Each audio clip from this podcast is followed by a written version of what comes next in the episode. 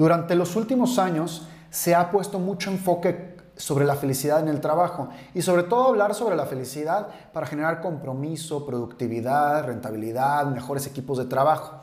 Quizá desde el 2020 es donde nacen la mayor cantidad de estudios. Te voy a dejar de hecho en los comentarios del podcast algunos de estos para que los puedas analizar y veas un poco de lo que ha resultado.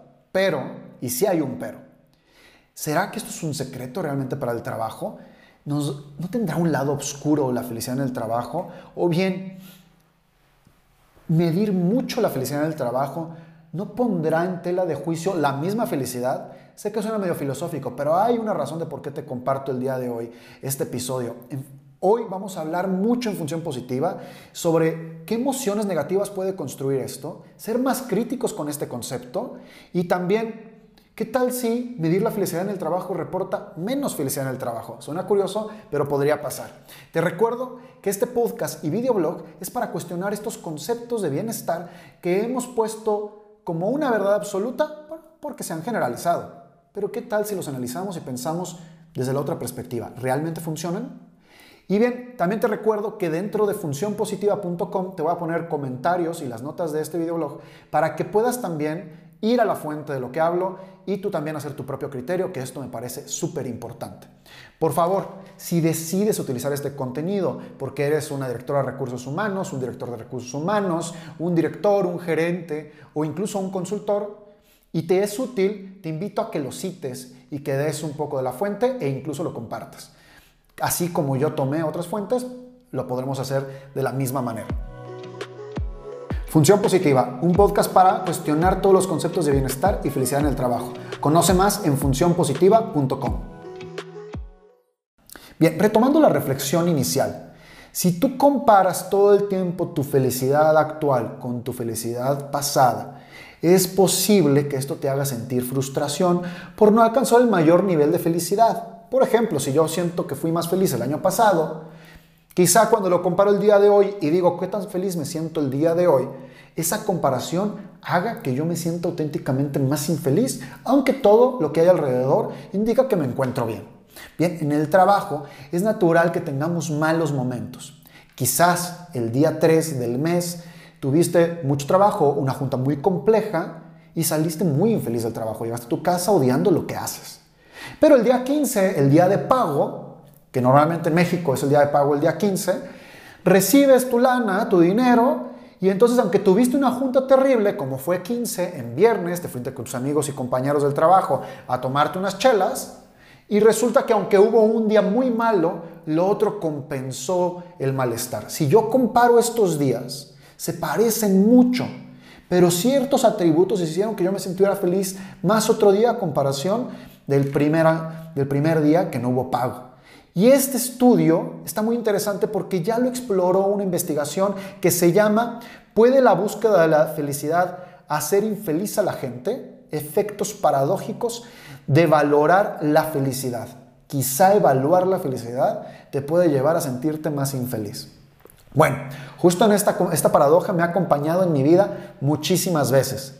Cuando caí en la obsesión de medir mi felicidad día a día o semana a semana, mi visión de mejora era agotadora y me hacía sentir incluso no suficiente. Eh, esto se parece un poco a la clasificación de busca tu mejor versión de ti mismo, donde nunca hay una versión final. Entonces, nunca vas a estar feliz con lo que tienes el día de hoy. Bueno, esta es una reflexión personal al final del día. Pero bien, abundando en el tema, la felicidad, la felicidad en el trabajo suena genial, pero hay estudios que demuestran cosas diferentes. Un estudio de Dinamarca demostró que personas de atención a supermercados que mientras más infelices se sentían eran más productivas. Y otros estudios demostraron que la búsqueda de la felicidad puede ser agotadora al punto de generar burnout, incluso que pueda dañar la, relación entre ti y tus jefes, al crear una relación, relación, emocionalmente codependiente, donde esperas que el jefe sea el líder que te va a llevar a ser una persona más feliz y al final de eso daña la búsqueda de los resultados en las organizaciones. Y obvio, en algunas, algunas personas eh, van a terminar dejando su trabajo por sentir esta frustración de que la responsabilidad le pertenecía a la organización o al jefe para ser felices. Ojo, Yo no quiero decir que estoy en contra del concepto de la felicidad en el trabajo. De hecho, soy un promotor, pero sí lo quiero cuestionar. Pero hay que razonarlo todavía más profundamente. Hay múltiples estudios que dicen que la felicidad ayuda a la productividad, pero hay muchos más también que dicen que este no es un factor definitorio en lo más, mínimo. Creo que el concepto de felicidad en el trabajo debe ser transformado por bienestar integral o actitudes de bienestar, poniendo de foco principal el desarrollar aquellas habilidades, virtudes y actitudes que incentivan la aceptación de los momentos negativos. Fíjense, que incentiva la aceptación de los momentos negativos y la, y la resiliencia para reaccionar ante esos momentos en lugar de idealizar. Tres constantes que he encontrado en diferentes estudios para lograr equipos con bienestar y listos para el todo, para todo, para toda la felicidad y listos para lo bueno y para lo malo, fueron las siguientes. Definir tu significado de vida. Y ojo, no solamente tu propósito en el trabajo, sino también tu significado de vida completo. Te invito a que escuches el episodio número uno de este podcast para que sepas a qué tipo de significado me refiero. Dos, crear relaciones dentro del trabajo poderosas que acepten el conflicto como parte de su día a día y que incentive la búsqueda de la resolución en lugar de pensar en una felicidad ideal. Y número tres, incentivar el sentido del logro. Tener metas muy claras y muy desglosadas para lograr un avance progresivo y en lugar de idealizar, pensar en que puedo hacer metas pequeñas todos los días o cada semana, celebrarlas y seguir avanzando en lugar de pensar en el idealismo total de una meta. Quizás estos tres conceptos puedan ayudar a pensar mucho más en actitudes de bienestar en lugar de conceptos aislados de felicidad o idealizados. Quizá debamos dejar de medir la felicidad en el trabajo y preocuparnos más de corazón por el bienestar de las personas y actuar en consecuencia, sin medidas sin poner un concepto de medición ni sin pensar que estamos buscando la productividad.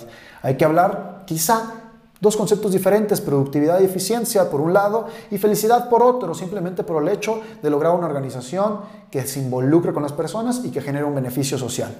La pregunta es, ¿tú qué harías para generar más equipos productivos, pero que vivan un bienestar de manera integral también en su vida cotidiana? Mi nombre es Gonzalo Díaz Báez.